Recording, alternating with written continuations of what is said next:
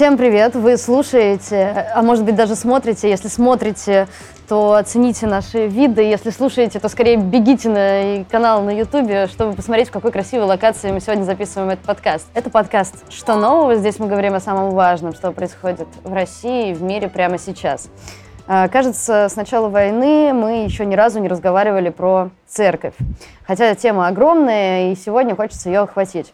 А, во всей РПЦ э, нашлось меньше 300 священников, которые подписали открытое письмо э, против войны с Украиной.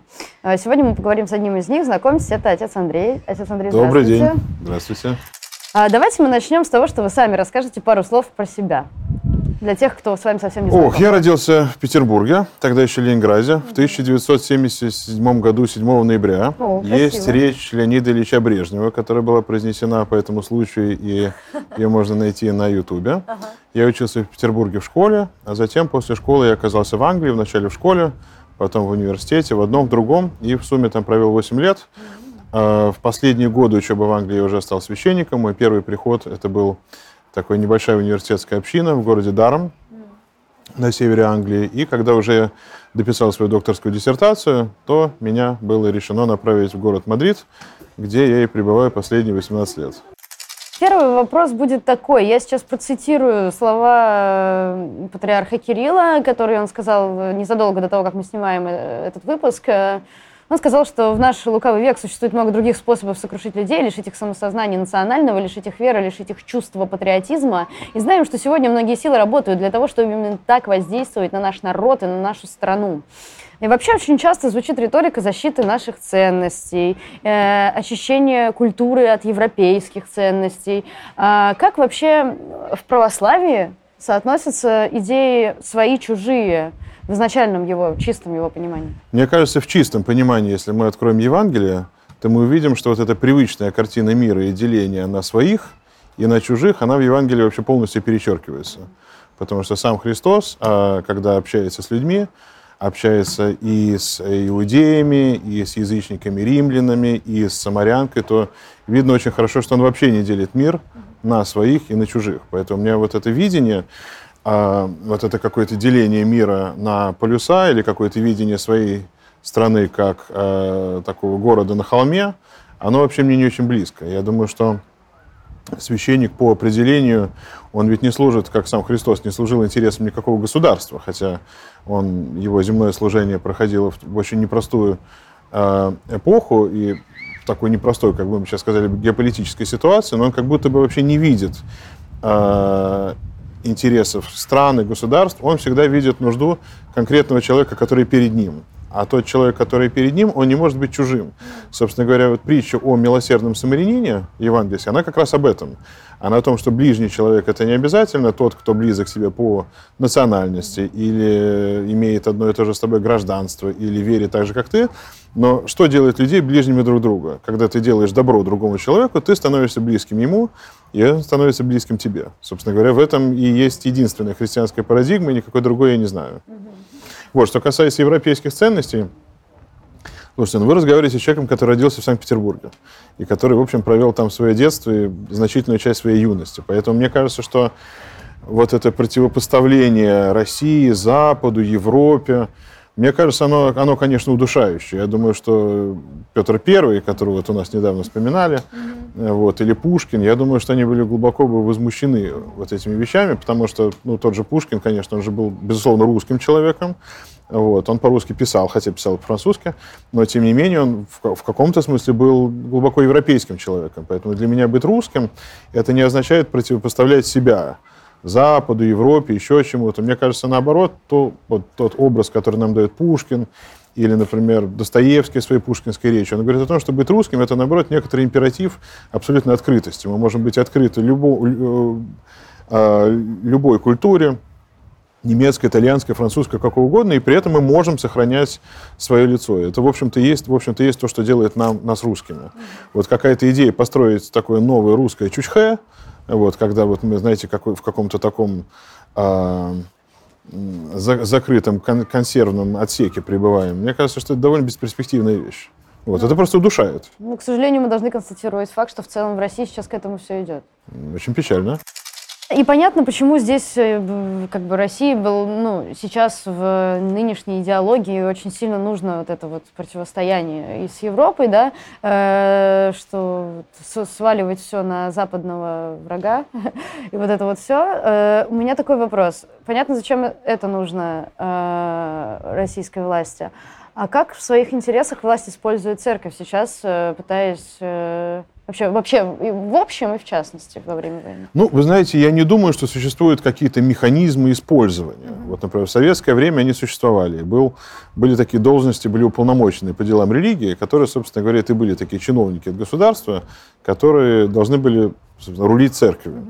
Mm-hmm. Вот. Сейчас я не думаю, что есть вот какие-то такие прямые механизмы. Я просто думаю, что церковь это ну, часть общества, вот. Есть люди, где есть разные голоса, разные мнения. Я думаю, что какое-то количество людей эти мнения разделяет. Но просто нужно очень хорошо понимать, что церковь — это не, знаете, это не компартия, где вот на одной э, стороне есть говорящая голова, которая говорит от имени всех, а на другом конце молчание ягнят. Вот. Церковь — это живое сообщество живых людей, у каждого из которых есть свое видение, свой голос. Это видение есть у Святейшего Патриарха. Это видение есть, например, у наших епископов на Укра... в Украине. Это видение есть э, у любого из нас, кто считает себя православным христианином. Вот. И то, что в какой-то мере, в какой-то степени эти взгляды, эти видения отражают какие-то процессы, которые есть в обществе, мне кажется, это вполне естественно угу. и предсказуемо. Угу. Вот. Что касается использования, вот я, я, я не знаю, мне кажется, говорить об использовании, это именно говорить о каких-то таких конкретных механизмах, когда люди вынуждены говорить то, во что они не верят, а, делать какие-то заявления, которые противоречат их убеждениям. Этого не происходит. Мне кажется, все сейчас по-своему искренне. И в каком-то смысле вот эти последние несколько месяцев, для нас они, для всех, конечно, очень тяжелые, но в каком-то смысле для меня мир стал гораздо проще. Потому что гораздо меньше людей, которые что-то из себя изображают, и гораздо... Ну, ты просто... Каждый человек показал себя тем, кто он есть. То есть мир в каком-то смысле стал проще. Не в том смысле, что стал черно-белым, а в том смысле, что общаешься с человеком, и ты понимаешь, что, скорее всего, ты общаешься не с имитацией, а человек действительно тебе говорит то, во что он верит, и, скорее всего, верил всегда. И это касается, в общем-то, и наших политиков, многие из которых сменили а, свою тональность, скажем так. Вот. Ну и просто обычных людей, в том числе и наших, наших знакомых, наших друзей. Ну, конечно, для многих это происходит очень болезненно. Mm-hmm. Вот у меня, к сожалению, руки еще не дошли посмотреть вот этот фильм «Разрыв связи», который да, все смотрели. Вот. Это где-то вот он так стоит на очереди. Но ну, вот что-то, что-то, что-то стало гораздо труднее, болезненнее, но в каком-то смысле вот для меня мир стал проще. Если еще раз вспомнить про патриарха Кирилла и про то, что какие высказывания в связи с войной он себе сейчас э, позволяет, то есть мы можем сказать, что и это искреннее высказывание. Я думаю, что да. У меня нет никаких оснований заподозрить его в неискренности. Но, однако, они противоречат как бы тому, что что мы сейчас уже обсудили с идеей православия изначально. Я могу сказать только то, что верю я. Ага. Я могу говорить от своего имени. Насчет искажения. Э, какие еще вообще идеи э, российской православной церковью, как, это, как мы можем на нее посмотреть со стороны и как-то оценить, еще искажаются какие-то вот именно православные идеи? Мне кажется, что сама война, угу. вот знаете, мы сейчас очень любим, есть такое выражение, традиционные ценности. Ну да.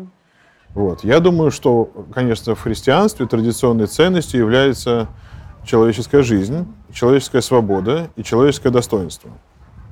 Это все, безусловно, умаляется и искажается не только законодательно, но и сама война, она, конечно, человека расчеловечивает. И э, вот я помню, наверное, буквально в первый какой-то, в один из первых воскресных дней после войны, э, когда я должен был произносить воскресную проповедь, я, в частности, вспомнил одного из э, православных богословов, святителя Григория Паламу. Он э, жил уже более пяти веков назад, но вот у него есть такое сравнение, он говорит о, человеке в мире и о месте человека, человека в мире.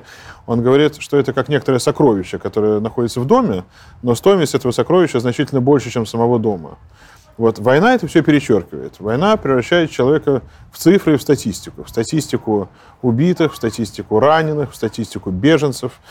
И вот это обесценивание человека, человеческой свободы, человеческой жизни, это то, что, безусловно, а, в свете христианского мировоззрения принято быть не может, поскольку мы считаем, что именно человеческая жизнь и человеческая душа и является основной, если угодно, традиционной ценностью. Не то, что э, власть объявляет интересами, и что на самом деле совершенно может ими не являться, потому что мы помним, например, что в 20, в 20 веке то, что, например, власти Германии объявили как интересы своей страны, в конечном итоге при, привело к ее расчленению, разрушению и, в общем, уничтожению ее государственности.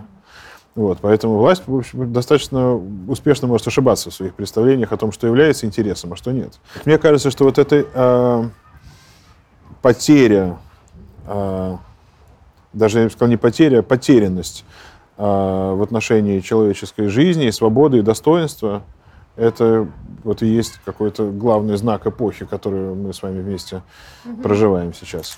Если мы уже затронули немножечко историческую какую-то часть, э, очень интересно было спросить вас про то, какие вообще отношения церкви и государства, которое ведет войну, мы могли бы проследить в течение российской истории какие-нибудь самые яркие моменты, как это было? На что мы можем оглянуться? Ох, ну, дело в том, что, в принципе, если мы посмотрим на историю церкви и государства, даже не только в России или Московской или Киевской Руси, а вообще начиная от императора Константина, то мы видим, что, в общем-то, всегда э, церковь не то чтобы поддерживала войну но дело в том, что ее вообще не существовало как отдельного субъекта. Она, в общем-то, существовала как часть государственной машины, а, часть государственного механизма. И это по-своему неплохо передано даже не применительно к России. А есть такой художественный фильм, называется, кажется, «Счастливое Рождество».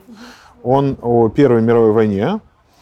И он как раз очень хорошо показывает, как в армиях разных стран, Франции, Германии, Великобритании, капелланы, благословляя своих солдат на убийство своих врагов, молясь перед одним и тем же образом распятого Христа.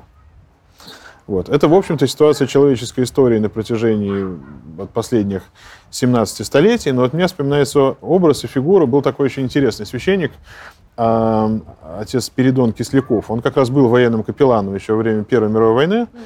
И он описывает свое такое внутреннее потрясение, которое у него случилось однажды, когда он видел э, немецкий аэроплан, и внизу аэроплана, где был нарисован крест, открылся люк, из него начали выпадать бомбы. Вот, и у него произошел такой глубок, очень глубокий переворот. И, как он потом писал, я понимал, что когда я э, напутствовал солдат, когда я причащал солдат тело, телом и кровью Христовыми, то на самом деле я посылал самого Христа убивать и быть убитым. Вот. Но таких людей, конечно, было всегда довольно мало. Вот. Я думаю, что всегда вот это если угодно, патриотическая волна, не идти за ней, где бы ты ни был, в России, в Германии, а, в Америке во время войны, во Вьетнаме, где угодно, идти очень трудно, потому что, естественно, тебя всегда обвиняют в предательстве, в том, что ты Иуда, там, ну и так далее, и так далее, и так далее. У меня есть ощущение, все-таки, если еще про РПЦ поговорить, да, что у него влияние на, ну, как бы присутствие, скажем, в российской политике, в том, ну да, вот в принципе в какой-то политической машине его все больше и больше и больше в последнее время. В какой момент вот случился этот поворот э, в историю современной уже России, да, ну если смотреть там, может, с 90-х, да, может быть, до сейчасшнего дня. В какой момент власти так сильно нужна стала вера и религия? А вы действительно считаете, что это влияние возросло? Вы действительно считаете, что кого-то интересует то, что мы говорим и думаем? Ну, я думаю, что... Я думаю, что никого ничего уже не интересует. А. Вот, по крайней мере, когда за несколько дней до начала войны, например, я смотрел э, репортаж заседания Совета Безопасности, где, по всей видимости, да, как и мы все, для меня было совершенно очевидно, что мнение тех людей, которые присутствуют, на самом деле никого не интересует. Говорите прямо, Сергей. Поддерживаю предложение. Так и скажите, а, так, да, да или говорю, нет? Да, да. Поддерживаю предложение о вхождении Донецкой и Луганской народных республик в состав Российской Федерации. Да, мы, об этом, мы об этом не говорим, мы этого не обсуждаем. Вот, что это, в общем, достаточно ритуальная вещь. Вот, что это, наверное, кто-то потом это сравнил, знаете, с тем, когда Сталин подписывал расстрельные приговоры, которые, в принципе, в общем-то, с его подписью уже могли идти в ход, но тем не менее он хотел, чтобы люди, которые были рядом с ним, поставили свои подписи. То есть, ребята, мы все в одной лодке, и теперь прыгать с нее поздно. Вот, поэтому мне вообще трудно себе представить, чтобы вот мнение кого-то из нас прямо кого-то интересовало. Я думаю, что, наверное, сказать, приятно иметь э, кого-то из нас в качестве своих союзников или подельников, там, или как угодно, Ну, я, я бы не, при, не, не преувеличил бы, вот, мне кажется, вот, степень вот, нашего влияния на общественно-политическую повестку. Угу. Ну а то, что э, как бы политика Путина, она так открыто использует, э, ну, опять-таки, вот эти традиционные ценности, э, сильно апеллирует к православию, к тому, что ну, я не знаю, у нас... Что такое традиционные ценности? Вот объясните мне, что это такое, о чем Ну, вот мне сложно это сказать... Э... Вот какая такая есть традиционная ценность, о которой мы сейчас говорим? Ну, это, этот термин используется, как правило, в понимании того, что должна быть семья, единая какая-то э, система нравственных, да, каких-то историй. Ценностей. Хорошо, вы допускаете, чтобы в Америке был избран э, президентом человек, о семье которого ничего не известно? Нет, конечно. Почему? Потому что Америка, которую мы считаем, многие из нас, что это там какой-то совершенно такой, знаете, распадающаяся какая-то империя, но в Америке семья все-таки во многом является очень традиционной ценностью, и нужна картинка. Угу.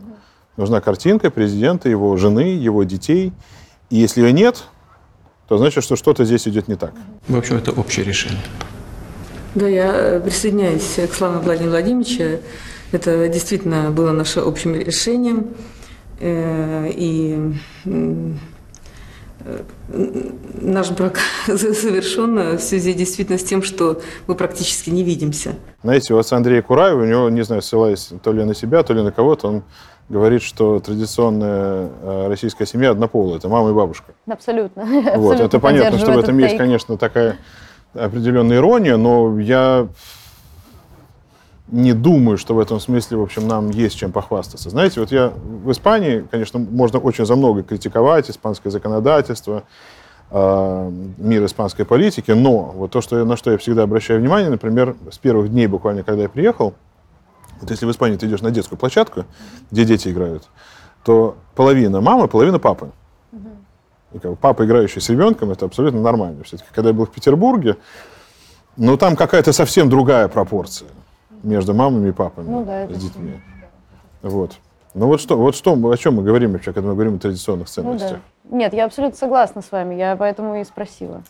Про жуткую вещь хочется поговорить, э, про обстрел Светогорской лавры в Украине. Э, да. Э, и про то, как это вообще соотносится с хоть чем-то, хоть капельку напоминающим тем, что мы говорим о том, что православие и религия это какая-то штука, которая объединяет и так далее. То есть насколько это все происходит, ну как бы у меня есть создается ощущение лицемерности, когда там тот же патриарх Кирилл высказывается за там тоже там служит молебен за жизни солдат э, российских, которые погибают в Украине, и в это же время из России летят в украинскую святыню, святыню православную, не украинскую, да. Да, летят бомбы. Ну, тут дело не только в Лавре. Дело в том, что, во-первых, уже какое-то количество храмов уже было разрушено, и разрушено в настоящий момент. Какое-то количество нашего духовенства в Украине погибло, и просто гибнут православные люди. Угу. И эти люди, по крайней мере, до последнего момента, э, в общем-то, являлись чадами Русской Православной Церкви. Угу. Ну как это может соотноситься? Это никак не соотносится. Это бессмысленный, совершенно деструктивный акт, который можно по-разному понимать, по-разному интерпретировать. Можно считать, что это просто месть этим людям за то, что они э, приняли свой, э, свой, приняли решение в какой-то момент не пойти по тому пути, по которому пошел так называемый ДНР и ЛНР. Хочется еще капельку из, из исторических параллелей. Э, мы помним э, начало, самое начало 20 века, когда Победоносцев э, сильно влияет на мнение Александра, говорит ему, что демократия – это великая ложь нашего времени, и в тот же момент появляется Толстой со своей альтернативной религией, и, э, в общем, толстовцы, которые начинают разочаровываться в том, что, что им несет, в общем, православие начинают уходить куда-то в другую сторону. Вот интересно в таком контексте подумать о том, а есть ли какая-то вероятность, что появится какая-то альтернативная... Новый версия? Толстой? Новый толст, новое толстовство, да. Что станет новым толстовством? Ну, я думаю, что если появится новый Толстой, то на свободе он будет оставаться очень недолго. Ну да. Это была его привилегия все годы. Безусловно. Ну, между прочим, а, вот я в свое время, несколько лет назад, написал книжку о патриотизме, и о том, должен ли христианин быть патриотом. И мы, в книге, в частности, я смотрел на разные взгляды на патриотизм, в частности, и в России в XVIII веке, в XIX веке. Толстой в этом смысле это интересная фигура, потому что это был первый, наверное, человек в истории э, русской мысли, который сказал, с этим можно соглашаться, с этим можно не соглашаться, можно спорить, вот, который сказал, что сам по себе патриотизм это зло, потому что патриотизм это двигатель любой войны. И э, если немецкий патриотизм это такой запев Deutschland, Deutschland убирались, Германия, Германия лучше всех, то, в общем, вместо Deutschland можно поставить как любое другое, название любой другой страны. Вот. Это такая точка зрения, которая была в его эпоху не очень популярна. Я не думаю, что, безусловно, и во всем с Толстым можно согласиться, тем более, что сам себя он, конечно, считал не просто писателем, каковым мы его воспринимаем, а сам он себя считал, конечно, учителем и гуру. Вот, и был такого значительного мнения сам о себе. Но каким-то вещам, мне кажется, стоило бы смысл возвратиться, в том числе и о том, что он писал об отношении церкви и государства. Хотя, может быть, не совсем мы будем согласны, но, по крайней мере, это все э, заслуживает, заслуживает внимания. Как выглядит здоровое отношение церкви с государством? Я думаю, что, знаете, всегда нужно прояснить вообще, о чем мы говорим, когда мы говорим о церкви. Угу. Потому что мы говорим о церкви просто как о сообществе верующих, угу. которые являются гражданами государства, или мы говорим вот о какой-то институциональной церкви. Угу. Мне кажется, что здоровые отношения, они по меньшей мере не насильственные. И эти здоровые отношения, они определяются тем, как государство мыслит саму себя и смысл своего существования. Вот я вам скажу такую вещь, как я это вижу. Это, может быть, такие э, профессиональные политологи, они это оспорят и скажут, что это может быть слишком такая примитивная, округленная позиция, но вот если все-таки, все-таки ее высказать, я думаю, что есть две общие модели государства.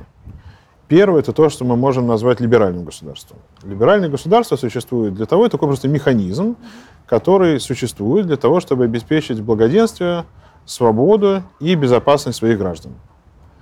А, и есть, а, давайте назовем его фашистское государство. А особенность его в том, что оно себя не мыслит как механизм, оно себя мыслит чем-то гораздо большим. Это такая духоносная единица. Оно не считает, что благоденствие и свобода и безопасность граждан это приоритет. Оно считает, что смысл его в том, чтобы дать смысл жизни своим гражданам, обесценивая их свободу, тем самым обеспечивая сверхценность э, государства. И э, в конечном итоге лучшее, что оно может им предложить, это героическую смерть. И, э, безусловно, такое фашистское государство par excellence, оно находится или, если вы посмотрите, по крайней мере, на Муссолини, на то, что он писал в доктрине фашизма, то оно, безусловно, он это несколько раз повторяет, э, когда пишет о фашистском государстве, оно антилиберально, и оно э, не принимает пацифизм ни в какой форме, и в реальности фашистское государство находится или в подготовке к войне, или в состоянии войны.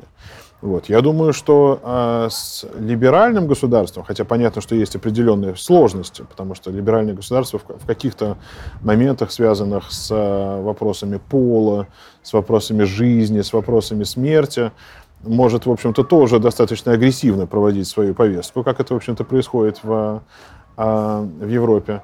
Но э, я думаю, что с фашистским государством все-таки сложнее, потому что оно никогда не будет с тобой говорить на равных. Оно всегда будет требовать подчинения, оно всегда будет говорить с тобой на языке репрессий. Угу. Вот, поэтому я думаю, что что касается каких-то здоровых отношений, я думаю, что мы все в каком-то смысле в поиске.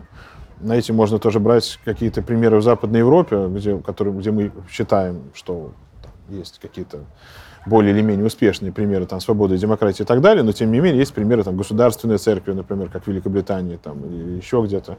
Я думаю, что это всегда какой-то поиск. Я думаю, что всегда какой-то поиск, но то, что это отношение должно быть, безусловно, не насильственным, и то, что, э, знаете, самое основное в этом смысле, это очень простая вещь. Это не пытаться поставить Бога на службу кесарю. Вот если это получается, то это здорово. Если э, церковь превращается в такого, знаете, полового, э, или в лице своих служителей, или в лице всей себя как институции, ну, значит, тогда дело плохо. Вот. Я думаю, что здоровые отношения – это такие отношения, когда мы можем говорить то, во что мы верим, и не рисковать при этом посадкой в тюрьму. Вот почти 300 человек сказали о том, во что они верят, подписав антивоенное обращение, да, я имею в виду священнослужителей, и они при этом рискуют. Рискуют чем? Вы понимаете, на как, какому риску вы подвергаетесь, когда вы подписываете такую историю? Я Когда думаю, что каждый человек, который подписывает, он оценивает свои собственные риски. Я думаю, что, безусловно, эти риски отличаются в зависимости от того, находится ли человек а, в Америке или в Западной Европе, или в Беларуси, как многие подписанты, или в России. Вот, поэтому в этом смысле у меня, например, не было никогда ни слова осуждения даже внутри себя по отношению к тем людям, которые по каким-то причинам отказались подписывать письмо. Тем не менее, вот все-таки вы вспомните о том, что на тот момент, когда оно вышло и когда священники ставили под ним свои подписи, вот эти а, антивоенные заявления все-таки еще не были криминализованы. Вот прошло буквально несколько недель, и ситуация уже была совершенно другой. Поэтому, безусловно, риск есть. Я думаю, что в каком-то смысле, в, в том или ином отношении он есть и у тех, кто находится и за, за пределами России. Вот. Но тут уже это личное дело каждого, насколько он готов или насколько он не готов. Но я абсолютно уверен в том, что на самом деле не, не 300 священников с этой позиции солидарны. Солидарны, безусловно, гораздо больше. Но, тем не менее, люди исходят ну, даже не то, что из своих каких-то личных интересов, но люди понимают, что есть их семьи, есть их э, прихожане, есть те, кого не хотят ставить под удар. Вот, и в этом смысле я бы не стал никак обесценивать те, э, позицию тех, кто посыл этого письма разделяет, но по каким-то причинам решили его не подписывать. А почему неплохое было, кстати. А есть ли какие-то случаи, которые уже известны о преследовании по закону о фейках э, именно священнослужителей, которые, подпи- которые высказывались против? Ну, я, по крайней мере, знаю два случая. Вот был случай в Петербурге отца Яна Курмаярова, который на тот момент уже был запрещен в священнослужении, правда, но тем Ну, не менее... запрещен почему? Я не очень хорошо знаю, почему. Якобы за то, что он подверг достаточно жестокой критике храм вооруженных сил. Вот, и написал, кажется, министр обороны о том, что он оскорбляет его религиозные чувства. Может быть, там были какие-то еще причины, я честно скажу... В я- Кронштадте имеется в виду, А, да? нет, который под Москвой. А, в Подмосковье? Вот. Я, честно говоря, вот не, не углублялся в, эту, в эту тему. Я не могу точно сказать, за что он был запрещен. Но для меня, конечно, очевидно, что если это была только эта причина, то канонически ее недостаточно для того, чтобы запретить священников служения. Вот. Но он сейчас находится в СИЗО за то, что среди всего прочего сказал, в общем-то, то же самое, что сказал я когда-то на интервью немецкой волне, что а, то мировоззрение, которое стоит за словами, что а, в случае начала во- войны мы умрем как мученики, они просто сдохнут, а, что оно по своему мировоззрению ближе к радикальному исламу, чем к христианству. И в частности, в той же статье я сказал, что человек, который эти слова сказал, он, в общем, по своим воззрениям ближе а, к шахиду, чем к святому Франциску Осийскому, например. Вот. Но этого оказалось достаточно, чтобы он оказался в СИЗО. И кроме этого, насколько я знаю, было еще заведено уголовное дело на, или, может быть, не уголовное еще, все-таки административное, на одного священника в, кажется, где-то под Екатеринбургом за то, что он назвал эту войну завоевательной.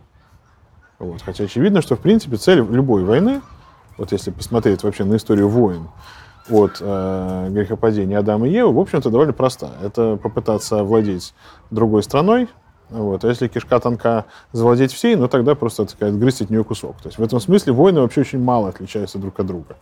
Вот. Это, в общем, достаточно очевидная вещь, которая любому школьнику, мне кажется, она известна, но тем не менее она уже становится содержанием э, э, уголовной статьи. Если говорить про высказывания, есть же сейчас очень э, известное, знаменитое высказывание, которое сейчас ходит просто по интернету, о том, что «не убий» э, это только для гражданских, а для военных нет. Заповедь не убей, это когда, ну, гражданских, может, каких-то, тогда она, конечно, несовместима. Это сказал священнослужитель. Э, Вот это, наверное, тоже скорее ну, это как бы совершенно же какая-то... ну, я даже не знаю, с чем Да. это сравнить. Как вы можете это прокомментировать? Но я это могу прокомментировать только так, что я не думаю, что есть на свете человек, который может редактировать те заповеди, которые даны Моисею Богом. Вот. И дело в том, что это на самом деле довольно сложный и довольно трудный этический вопрос, когда убийство может быть оправдано, и может быть ли оно оправдано вообще. То есть мы можем, конечно, занять радикальную пацифистскую позицию и сказать, что христианин никогда и ни в каком случае не убивать не может, Э, или мы можем занять какую-то другую позицию и сказать, что есть э, ситуации в жизни человека, который, э, являясь солдатом или офицером, или являясь полицейским, когда убийство человека может быть оправдано. И что есть ситуации, в которых оно может быть оправдано. Но, тем не менее, даже если, даже если это и так, само по себе оно продолжает оставаться грехом потому что оно искажает человека, искажает человеческую природу. И мы очень хорошо знаем, если вы общались когда-нибудь с людьми, которые были на войне, очевидно, что если даже человек, пускай он, э, ну, используя терминологию блаженного Августина, пускай это была справедливая война, пускай она была нравственно оправдана, но тем не менее люди возвращаются из фронта искалеченными. И поэтому есть, например, такое древнее церковное правило святителя Василия Великого, где он говорит, что а, а, воин, который возвращается, а, совершив убийство, что бы то ни было, на протяжении трех лет он не может приступать к таинствам церкви. Вот, поэтому я еще раз скажу, что вот этот вопрос о том, какая война является справедливой, может ли она являться справедливой вообще, такой вопрос открытый. И я думаю, что такая самая радикальная позиция о том, что человек не может убивать вообще, она, в принципе, тоже имеет э, основание в христианстве. Вот есть, например, деяние древнего мученика Максимилиана, который, э, в общем, пострадал и принял мученичество. Он говорит, что я не могу брать в руки оружие, потому что я христианин. Есть очень похожий эпизод в житии святителя Мартина Турского. То есть есть, есть такие, э, такие примеры. Вот. Я думаю, что все-таки вот именно в христианском осмыслении война может быть оправдано не как убийство одного человека другим, а единственное, как исполнение слов самого Христа о том, что а, нет больше той любви, когда человек а, полагает свою душу за своих друзей. Поэтому если что-то оправдано, то это оправдано не, не столько само убийство одного человека другим, сколько жертвенная смерть на войне, когда человек воюет, но воюет, защищая жизнь и свободу других людей, а не амбиции одного человека, которому просто захотелось войти в историю вместе с, э, э, с какой-то вереницей людей, лица которых э, будут опубликованы на обложке учебника истории. Про коллективную ответственность хочется поговорить. Вы писали в своем фейсбуке, что в целом, насколько я понимаю, правильно, если нет, то поправьте меня, что вы, в принципе, придерживаетесь того, что ответственность ну, должен нести каждый человек, который э, считает себя русским, который живет в России или который родился здесь. Это была цитата из Бердяева. Вот Это была цитата из Бердяева, которая скорее должна была призвать человека задуматься. Я не очень верю в коллективную ответственность. Угу. Я думаю, что э, проблема коллективной ответственности, по крайней мере, как мне кажется, кто-то из немцев говорил о том, что в конечном итоге коллективная вот эта тема коллективной ответственности немцев единственным результатом ее как бы, появления было то, что она позволила отдельным людям, которые несли конкретную ответственность, ее избежать. Вот. Поэтому я думаю, что даже и сейчас, когда мы говорим о коллективной ответственности, мне кажется, что очень часто это слово произносят именно те люди, которые абсолютно ни в чем не виноваты. И которые, может быть, сами сделали максимум усилий, чтобы не произошло того, что произошло. Но Просто, мне кажется, нужно помнить о том, что любой человек, где бы он сейчас ни находился, русский, никто из нас не может делать вид, что вот мы в домике, что нас ничего не касается.